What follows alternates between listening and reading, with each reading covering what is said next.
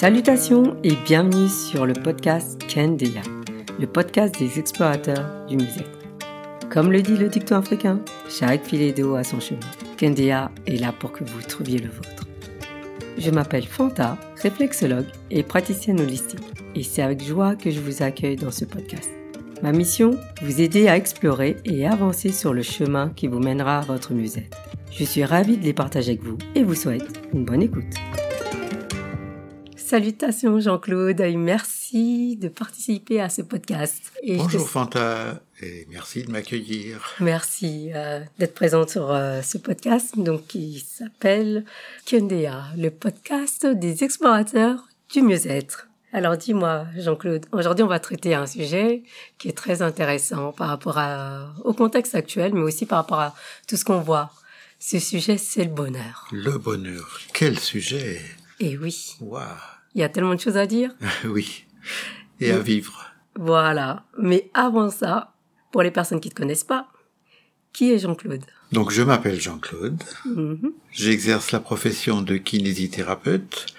Et comme je me suis beaucoup intéressé à tous les aspects de l'être humain, donc je me suis intéressé à l'aspect mécanique en tant que kiné, à l'aspect psychologique, j'ai fait une formation en PNL, à l'aspect énergétique on pourrait dire, donc je me suis intéressé à la médecine chinoise et aussi donc à une réflexothérapie vietnamienne qui s'appelle le Xinchan et j'essaye de faire un peu la synthèse de tout ça. C'est génial. Pour soigner mes patients. Wow, quelle chance les personnes ont en te rencontrant. Et euh, merci pour cette présentation. Et justement, on va parler du bonheur. Qu'est-ce que le bonheur? Qu'est-ce que le bonheur? Vaste sujet. Et oui, il y a tellement à dire. Il y a beaucoup à dire. Beaucoup de, beaucoup de gens se sont posé la question. Beaucoup ont répondu. Donc finalement, il y a, il y a beaucoup de réponses. Alors justement, aujourd'hui, quelle est la réponse de Jean-Claude à cette question? Quelle est ma réponse? Je dirais que le bonheur, il est lié à plusieurs aspects. Donc je disais que je m'intéressais aux différents aspects de l'être humain. Donc il y a un aspect, je dirais, physique. D'accord. Un bien-être physique. C'est peut-être ça qu'on pourrait faire la, la, la différence entre le bien-être et le bonheur. Mm-hmm. Il y a un aspect psycho-émotionnel, l'aspect émotionnel. Donc il y a des émotions qui sont ressenties comme agréables, d'autres qui sont ressenties comme désagréables. Oui. Et puis il y a, je dirais, un aspect plus psychologique, c'est l'appréciation qu'on fait de son état, de sa vie, qui va nous permettre de dire euh, je suis heureux ou je suis pas heureux. D'accord, donc il y a plusieurs états. Et donc le, le bonheur pour moi c'est ces trois niveaux. Je dirais donc euh, le premier niveau c'est le bien-être physique.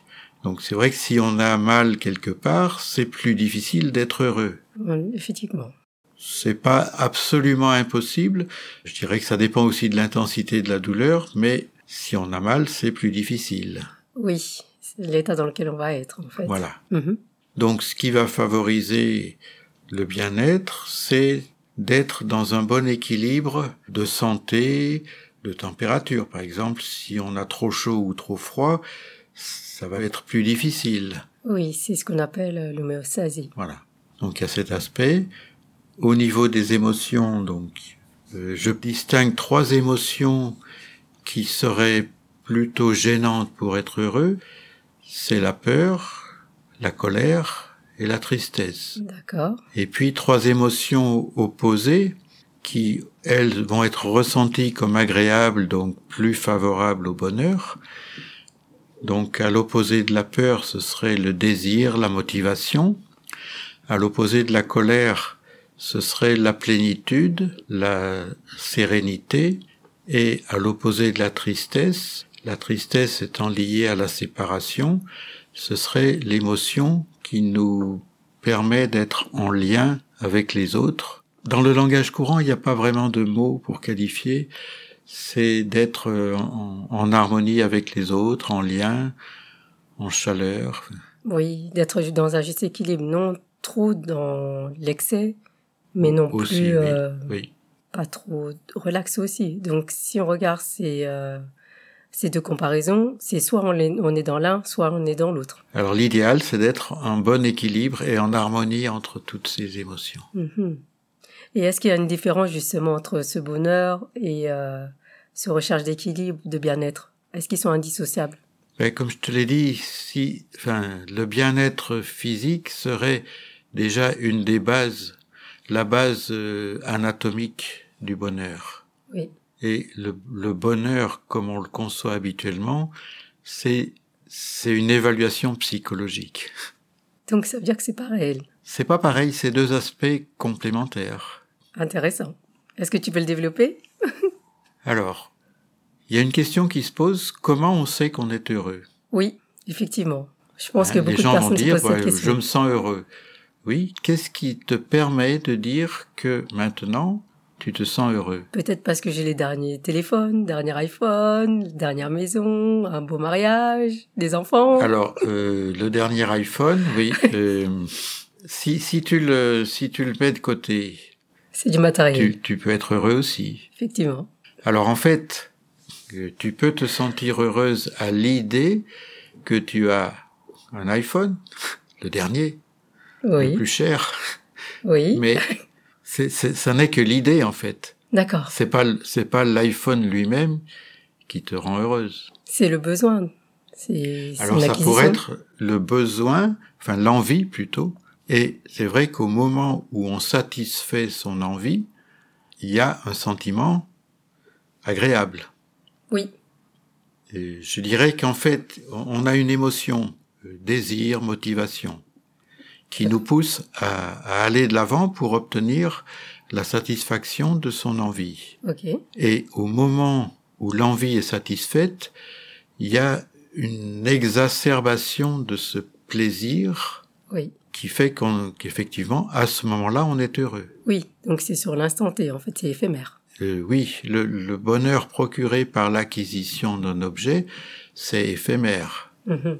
Alors, pour être plus explicite, au niveau neurologique, Oui, le, quand on est motivé, qu'on a envie, on va activer un circuit neurologique qu'on a appelé le circuit de la récompense.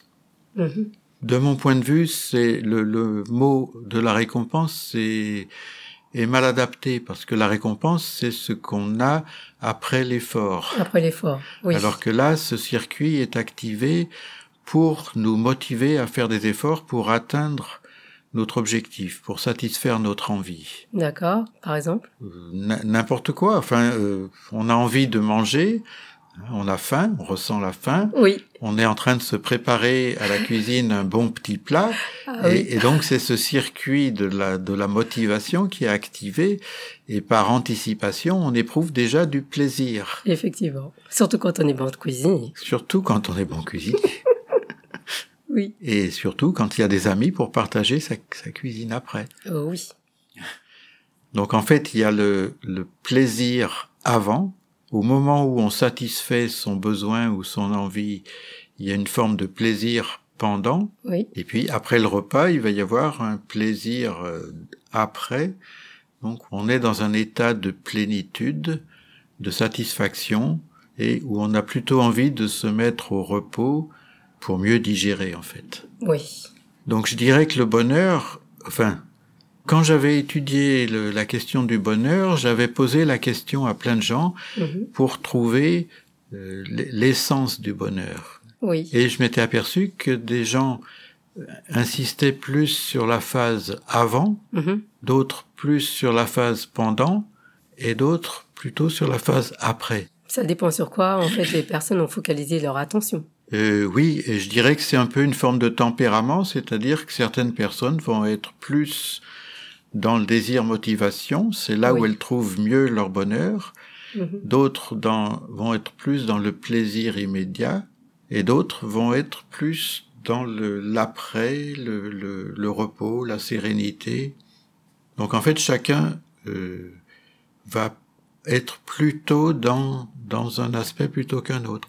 C'est là où, où chacun va trouver sa, sa voie du bonheur. D'accord. mais il y a quand même un schéma général, même si euh, chacun trouve son bonheur différemment. Un chemin idéal. Un, un schéma. Schéma idéal. Commun. D'accord. Et ce sera lequel? Eh ben, c'est ces trois, c'est ces trois états avant, pendant, après, qui vont répondre à trois états physiologiques, donc la motivation, l'exacerbation de ce circuit neurologique au moment où on atteint son objectif, oui. et la phase plus de repos et de sérénité après. C'est très intéressant. Et dis-moi, justement, ça peut être, euh, est-ce que ça, ça peut être cette recherche du bonheur, ça peut être un objectif de vie, d'une vie entière? Je dirais que on est tous porté à rechercher le, bonheur sous forme de bien-être physique ou sous forme d'une forme plus psycho-émotionnelle.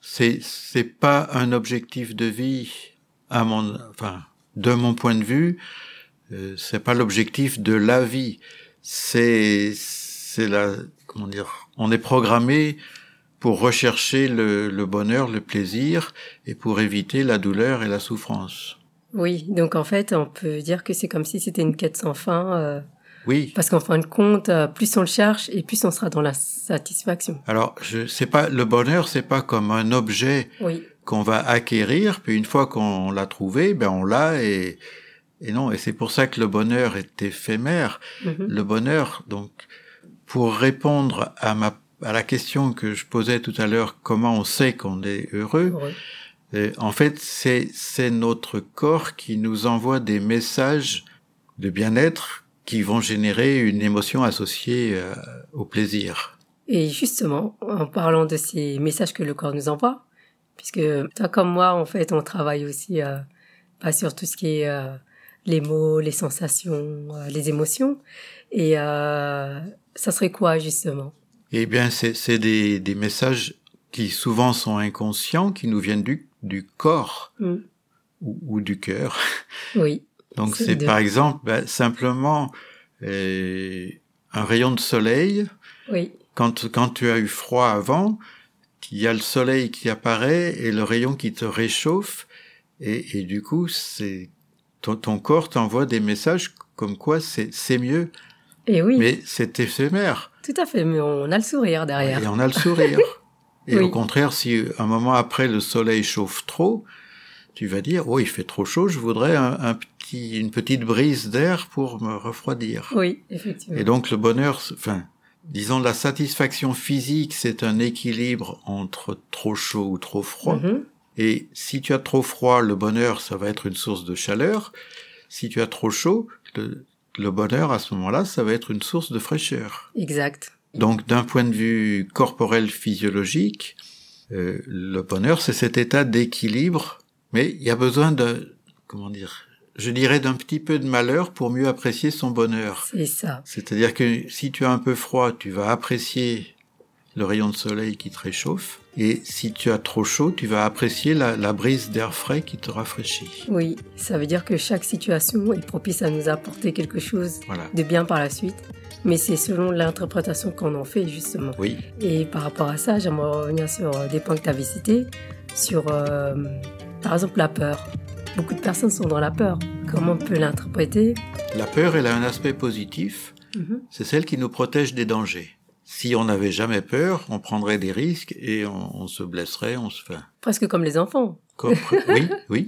Donc la peur a son utilité. Par contre, la peur va perturber notre bon fonctionnement physique. Hmm. Si on est dans un stress continuel, euh, on va fabriquer des corticoïdes qui vont perturber notre, équilibre physiologique. Oui. Donc un stress permanent, euh, une, une inquiétude permanente, c'est pas bon pour pour justement l'équilibre physiologique, donc le bien-être. Oui. Et c'est ressenti comme désagréable. Oui, donc le corps le retient. Oui. Donc ce qui est ressenti comme plus agréable, c'est l'absence de peur, c'est le, le sentiment de sécurité, et c'est sur la base de ce sentiment de sécurité qu'on va pouvoir avancer vers nos objectifs. La peur étant plutôt un frein. Mm-hmm. c'est un frein, mais est-ce que ça peut euh, dépendre de quelqu'un ou de, soi-même? Je vais euh, développer. Est-ce que ça peut dépendre d'un ami, de l'époux, de sa femme, de sa famille, de ses amis, de son travail? Et je dirais qu'on est constamment en interrelation avec notre environnement. Oui, Donc l'environnement social, euh, l'ami, le conjoint, ou euh, un environnement social plus large, les informations à la télé, et puis en lien avec l'environnement matériel, donc le, le, le froid, le chaud du, du climat, euh, et donc on est constamment en, en, en communication avec l'extérieur. oui, Et donc les éléments qui nous viennent de l'extérieur, des autres ou de l'environnement matériel, nous envoient des messages et selon le traitement qu'on fait de ces messages, on va générer telle ou telle émotion. Hmm. Et justement, les, les émotions, on en a plusieurs. Il y en a surtout sept qui sont les plus connues. Que- Euh, oui, on a plusieurs émotions. Enfin, pour revenir là, donc le- l'environnement, ça va être un, comme un signal déclencheur d'une émotion en fonction des programmes émotionnels qu'on a installés. Oui, Et je pense à une chanson de Renaud qui dit euh, dans le nord, quand il fait beau, c'est mauvais signe, ça veut dire qu'il va pleuvoir. Donc s'il fait beau, faux. on pourrait se réjouir qu'il fait beau, oui, mais selon le programme qu'on a installé, on va dire oh là là, ça, ça, ça veut dire qu'il va pleuvoir après. oui. Donc tout dépend du programme, mais aussi, euh, c'est de savoir aussi profiter de chaque instant. Oui, donc selon le programme qu'on a installé, on profite de son bonheur instantané ou on s'inquiète d'un malheur futur. Exact. Et c'est là où, où tu reviens à la peur. Donc en fait, on peut se fabriquer artificiellement des peurs en se disant qu'est-ce qui va m'arriver? Oui, oui. Est-ce, mais parfois, je me dis aussi, peut-être que ça nous projette aussi sur des événements qu'on a vécus. Oui, D'où le fait de dire que parfois ça peut être éphémère. Alors pourquoi je dis ça? C'est que beaucoup de personnes disent qu'avant ils étaient heureux et qu'aujourd'hui en fait ils l'ont perdu et ils le sont plus. Est-ce que ça peut aller avec ce que tu es en train de me dire justement? C'est une perception. D'accord. Donc il y a une perception psychologique de, de notre situation actuelle. Mhm. Alors, des, certaines personnes ont eu des moments heureux dans leur vie, et ben, c'est vrai qu'avec l'âge, euh, il y a des possibilités physiques qu'on perd, et donc ça peut être interprété comme une source de malheur. Enfin, mais aussi, je, enfin, je vais citer l'exemple d'une patiente qui est hémiplégique Oui. et qui dit qu'elle est beaucoup plus heureuse maintenant avec son hémiplégie que quand elle travaillait, quand Ah elle oui. était valide au travail. Parce que au travail, elle était constamment stressée. D'ailleurs, c'est ce stress qui a été la source d'un accident vasculaire qui a entraîné son hémorragie. Oui, parce qu'on se rend compte que le stress est beaucoup. Oui. euh, Et donc maintenant, elle est plus heureuse parce que en fait, elle euh, étant en invalidité, elle travaille plus. Elle peut se lever quand elle veut le matin. Elle euh, elle a plus de contraintes Non, ni de pression. ni de pression. Et donc, elle- malgré un handicap, elle se sent plus heureuse maintenant qu'avant. Hmm. Peut-être parce qu'elle profite mieux du temps Elle profite mieux de la vie finalement. Et de la vie, exact. Et justement, est-ce qu'il faudrait pas voir la vie euh, ou l'émerveillement comme un enfant Parce que moi, je dis tout le temps ça. Parce qu'un Oui. enfant, lui, les dangers, la joie, en fait, il l'a tout le temps. C'est Euh, après, c'est je dirais, ça, qui ça dépend. Ah, alors, Parce que, oui, effectivement, l'enfant, il a cette capacité de s'émerveiller, de, oui, de rire de plein de choses, mais l'adulte, il a aussi une expérience que l'enfant n'a pas. Mhm. Par exemple, euh, l'expérience de la vie va nous protéger de certains dangers oui, que l'enfant, euh, sans cette expérience, il peut courir des dangers et foncer droit, droit devant. oui, Donc en fait, je dirais que c'est les deux. L'idéal, c'est d'avoir en même temps l'expérience de l'adulte, la sagesse de l'adulte, et cette capacité d'émerveillement de l'enfant. oula, d'où l'équilibre. D'où l'équilibre. Mais c'est compliqué Et- à l'avoir. Il faut savoir alterner les, les deux. D'accord. Et justement, les personnes qui se poseraient la question, comment on fait pour alterner les deux? Et Bonne question. bonne question. Ça me fait hésiter, oui.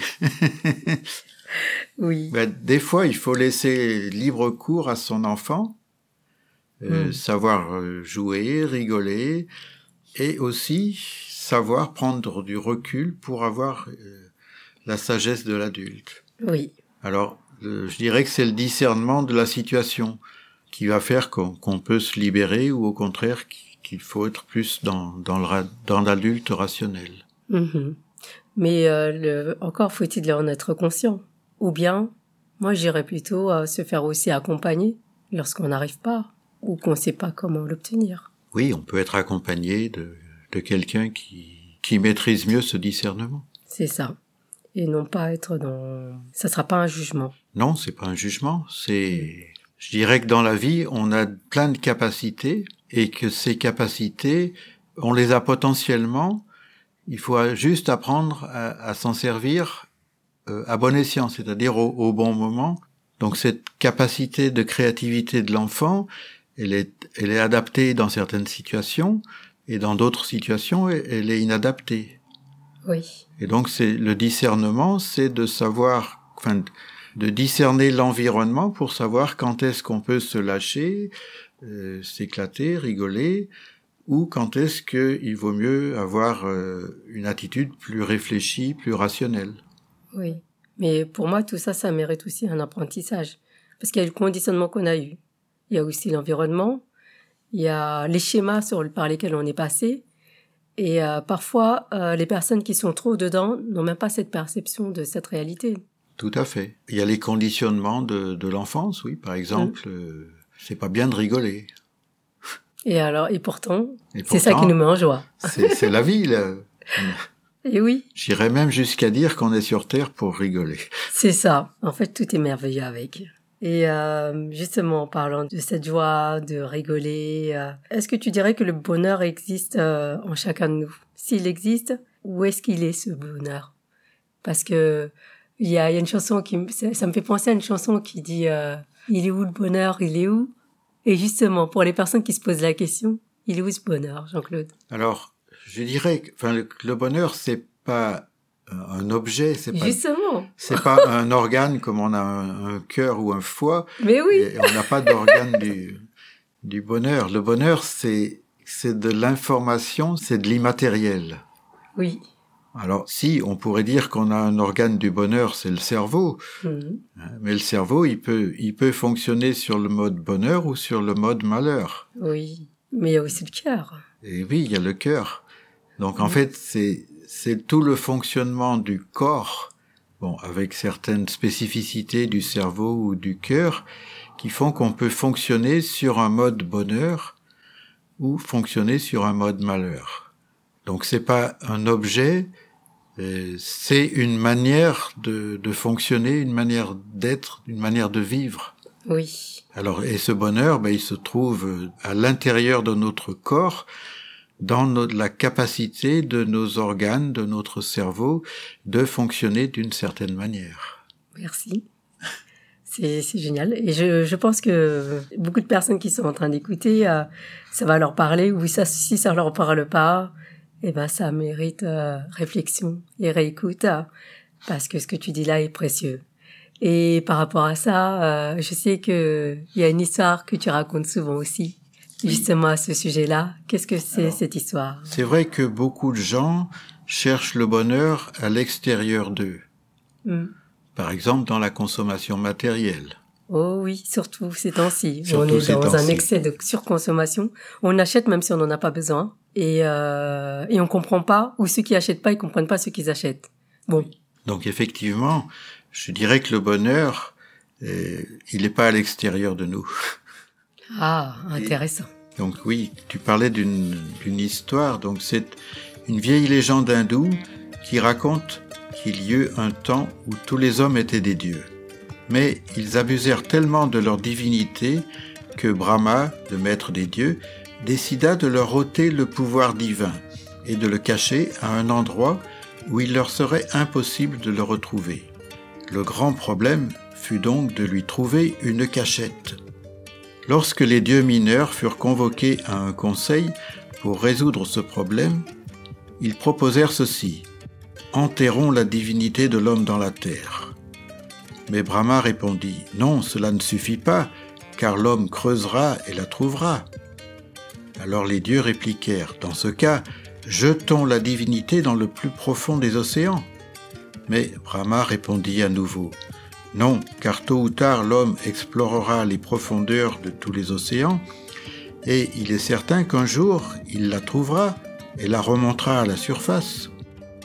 Alors les dieux mineurs conclurent, Nous ne savons pas où la cacher, car il ne semble pas exister sur terre ou dans la mer d'endroit que l'homme ne puisse atteindre un jour. Alors Brahma dit, Voici ce que nous ferons de la divinité de l'homme. Nous la cacherons au plus profond de lui-même, car c'est le seul endroit où il ne pensera jamais à la chercher. Depuis ce temps-là, conclut la légende, l'homme a fait le tour de la Terre, il a exploré, escaladé, plongé et creusé à la recherche de quelque chose qui se trouve en lui.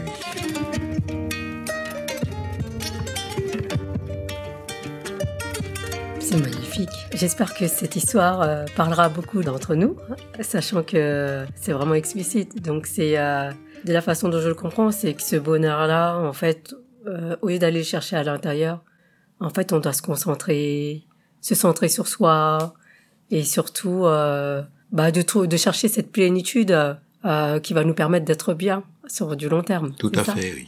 Donc le bonheur, il est, il est en soi, Hmm.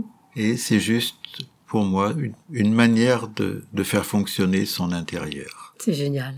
Et je pense qu'aujourd'hui, surtout avec tout ce qu'on est en train de vivre, beaucoup de gens en ont besoin. Et je pense que par aussi par rapport à ce qu'on est en train de dire, si ça peut aider euh, certaines personnes à prendre conscience que ce bonheur-là, c'est pas forcément ce qu'ils voient à l'extérieur ou tout ce qui les entoure, eh ben déjà, ça sera quelque chose de, de bénéfique. Tout à fait. Justement, par rapport à ce bonheur, il y a beaucoup de, de nombreux euh, philosophes qui ont traité ce sujet-là. Et on continue toujours à traiter ce sujet-là. Pourquoi? Il y a plein de sources de bonheur Mhm. et de chemins. S'il y a des sources différentes, il y a des courants d'eau différents. C'est ça. Euh, Je dirais que chacun a son, son cheminement à trouver. Oui. Mais s'il y a plein de formes différentes de bonheur, je pense qu'il y a euh, une essence. C'est-à-dire que les, les philosophes, ils cherchent avec leur cœur ou avec leur intellect, Oui. et comme chacun a une manière différente de penser et de ressentir, oui. chacun apporte sa solution. C'est ça. Il y a, comme, comme on dit, il y a autant de vérité que de personnes. Voilà. Et il y a euh, quelqu'un qui a fait un film où il y a, je sais plus, euh, 7 milliards d'habitants sur Terre, 7 milliards de bonheur. Enfin, Oui. je me souviens plus de la formulation exacte. Mais je ferais, enfin, je dirais qu'il y a une autre attitude, ce serait, euh, ça va paraître très bizarre, c'est l'attitude scientifique. Oui. L'attitude scientifique pour trouver le bonheur, Bah ouais. ça paraît complètement contradictoire.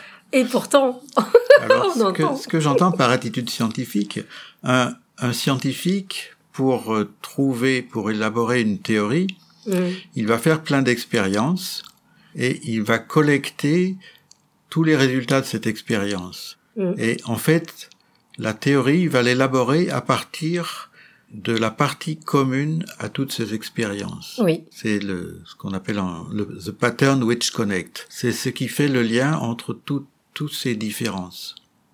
Et donc, je dirais que l'essence du bonheur, c'est la partie commune au bonheur ressenti par- différemment par chaque personne. Waouh. C'est une pépite, ça. Donc, c'est ce qui reste à trouver, à mettre en évidence.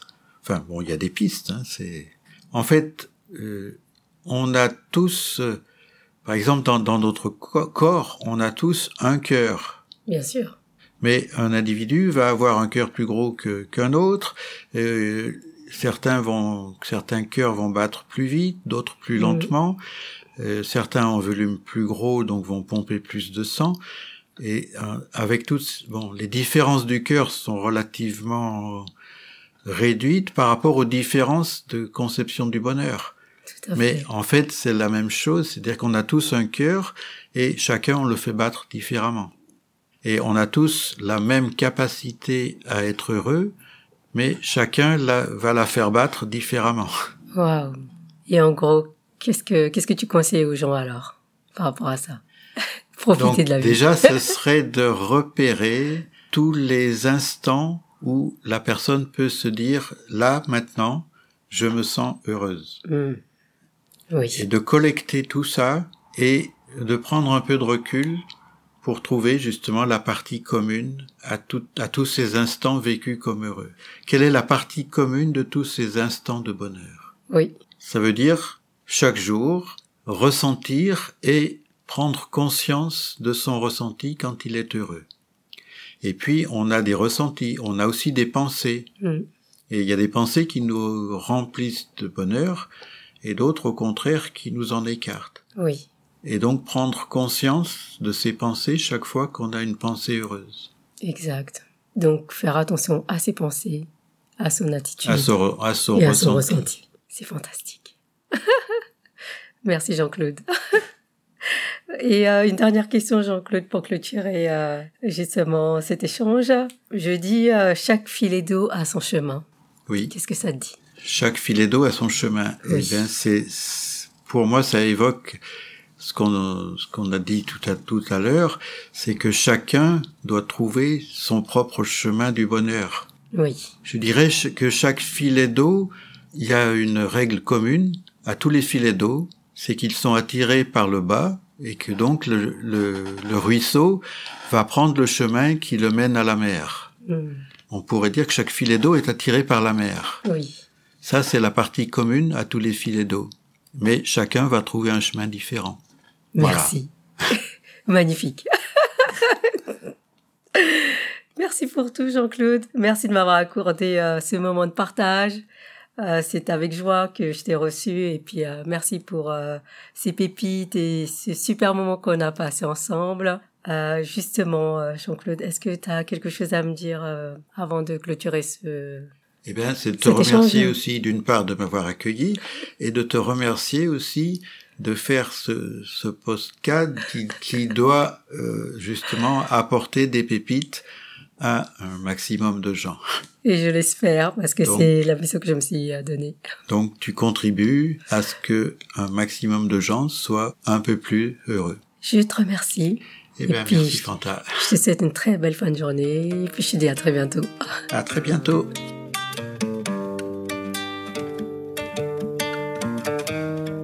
Voilà, cet épisode touche à sa fin. Je vous remercie de l'avoir écouté jusqu'au bout. Si vous avez apprécié, je vous invite à mettre un 5 étoiles et un commentaire sur votre application d'écoute. Rendez-vous dans deux semaines pour le prochain épisode. D'ici là, si ce n'est pas déjà fait, abonnez-vous au podcast pour être informé des prochains épisodes. Le podcast est disponible sur toutes les plateformes d'écoute, Spotify, Apple Podcasts, Deezer. Choisissez celle que vous préférez. Enfin, n'hésitez pas à consulter mon site internet fantadiane.fr et à vous abonner à ma page Instagram kendeya.podcast ou sur LinkedIn. Je vous souhaite une bonne écoute pour les prochains épisodes et n'hésitez pas à me contacter. Je serai ravie d'échanger avec vous suite à cet épisode.